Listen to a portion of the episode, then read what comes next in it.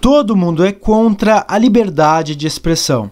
Texto do jornalista científico Carlos Orsi, publicado em seu blog pessoal. A frase que dá título à postagem era usada por um professor de jornalismo da ECA USP. Lá se vão bem uns 20 anos, para chocar os estudantes de primeiro ano.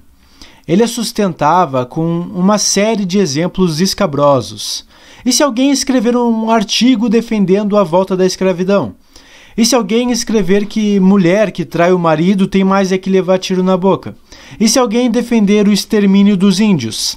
Até que a classe acabasse concordando que sim, liberdade de expressão é legal, mas espera aí. Confesso que nenhum desses exemplos, e outros ainda piores, jamais foi capaz de mudar o meu xiitismo em defesa da mais plena liberdade de expressão. Sim, que se escreva em defesa da volta da escravidão.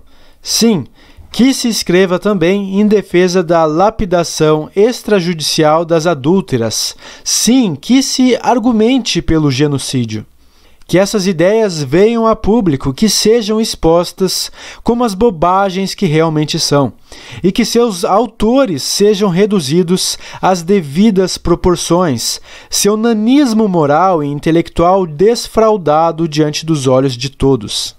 Para ser totalmente honesto, reconheço duas e apenas duas exceções ao princípio da liberdade de expressão absoluta: a da calúnia e ou da difamação acusar alguém de cometer um crime ou de se comportar de forma desonrosa sem ter provas para sustentar o dito. E a exceção do perigo real e imediato, quando a forma e o momento da manifestação põem a vida ou a propriedade de alguém em risco. A distinção é a que existiria entre, digamos, escrever um artigo dizendo que blogueiros de ciência devem ser todos esfolados vivos, o que seria permitido, e, ao ver um blogueiro de ciência andando na rua, apontar para ele e gritar para a multidão: Pega o filho da puta, esfola! Isso seria proibido. Os argumentos a favor desse nível escandaloso de liberdade são tão antigos que já viraram chavões, mas nem por isso são menos verdadeiros. O preço do direito de dizer o que se quer é o risco de ouvir o que se não quer. Liberdade de expressão que se reduz à liberdade de expressar concordância é pura hipocrisia. A luz do sol é o melhor desinfetante.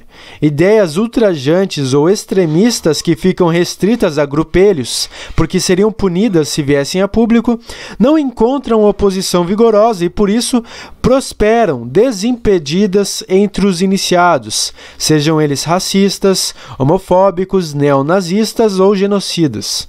Já os argumentos contra a liberdade de expressão radical são de dois tipos, que chamo de o paternalista e o sensível. O paternalista pressupõe basicamente que a população é formada por idiotas incapazes de pensar por conta própria. E por isso não podemos deixar que as pessoas ouçam ou leiam certas coisas porque, bem, vai que elas levam essas merdas a sério. E aí? Essa é a visão por trás da criminalização da apologia ao crime, de muitas iniciativas para coibir certos tipos de publicidade comercial e da ridícula tentativa do governo José Sarney de proibir a exibição do filme Stallone Cobra no Brasil. Quem ainda se lembra dessa?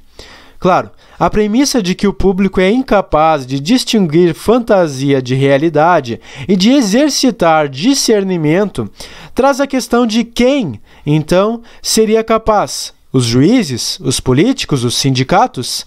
E de por que deixamos essa massa de imbecis votar para presidente, ora bolas?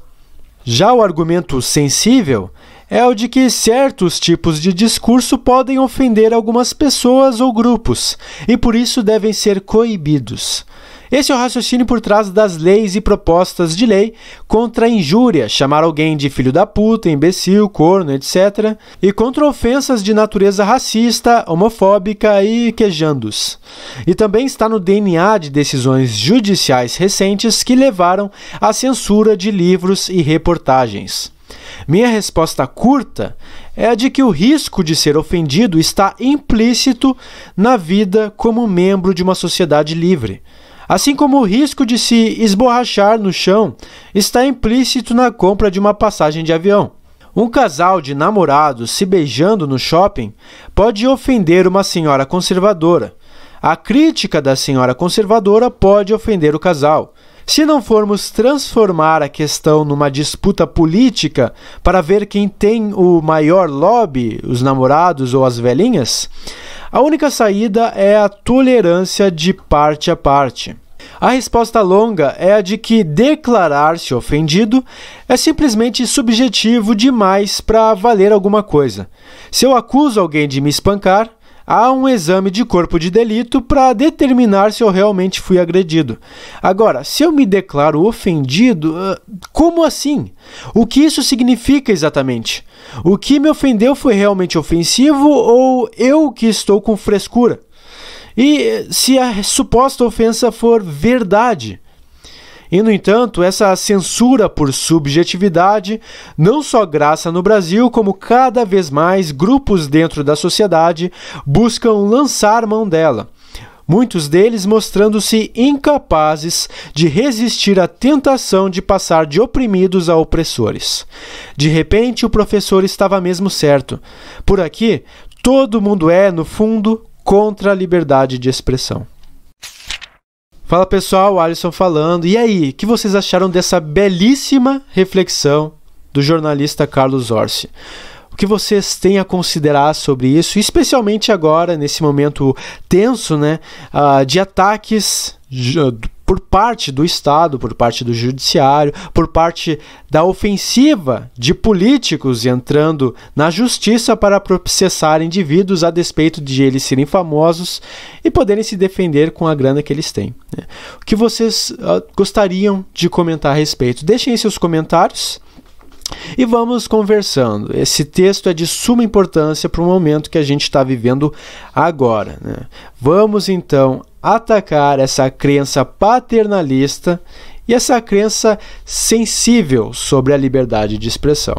Vou ficando por aqui. Se vocês quiserem financiar este canal, podem acessar padrim.com.br/alisson e né, me ajudar com troca de recompensas, em troca, acima de tudo, de afeto intelectual. Então, forte abraço.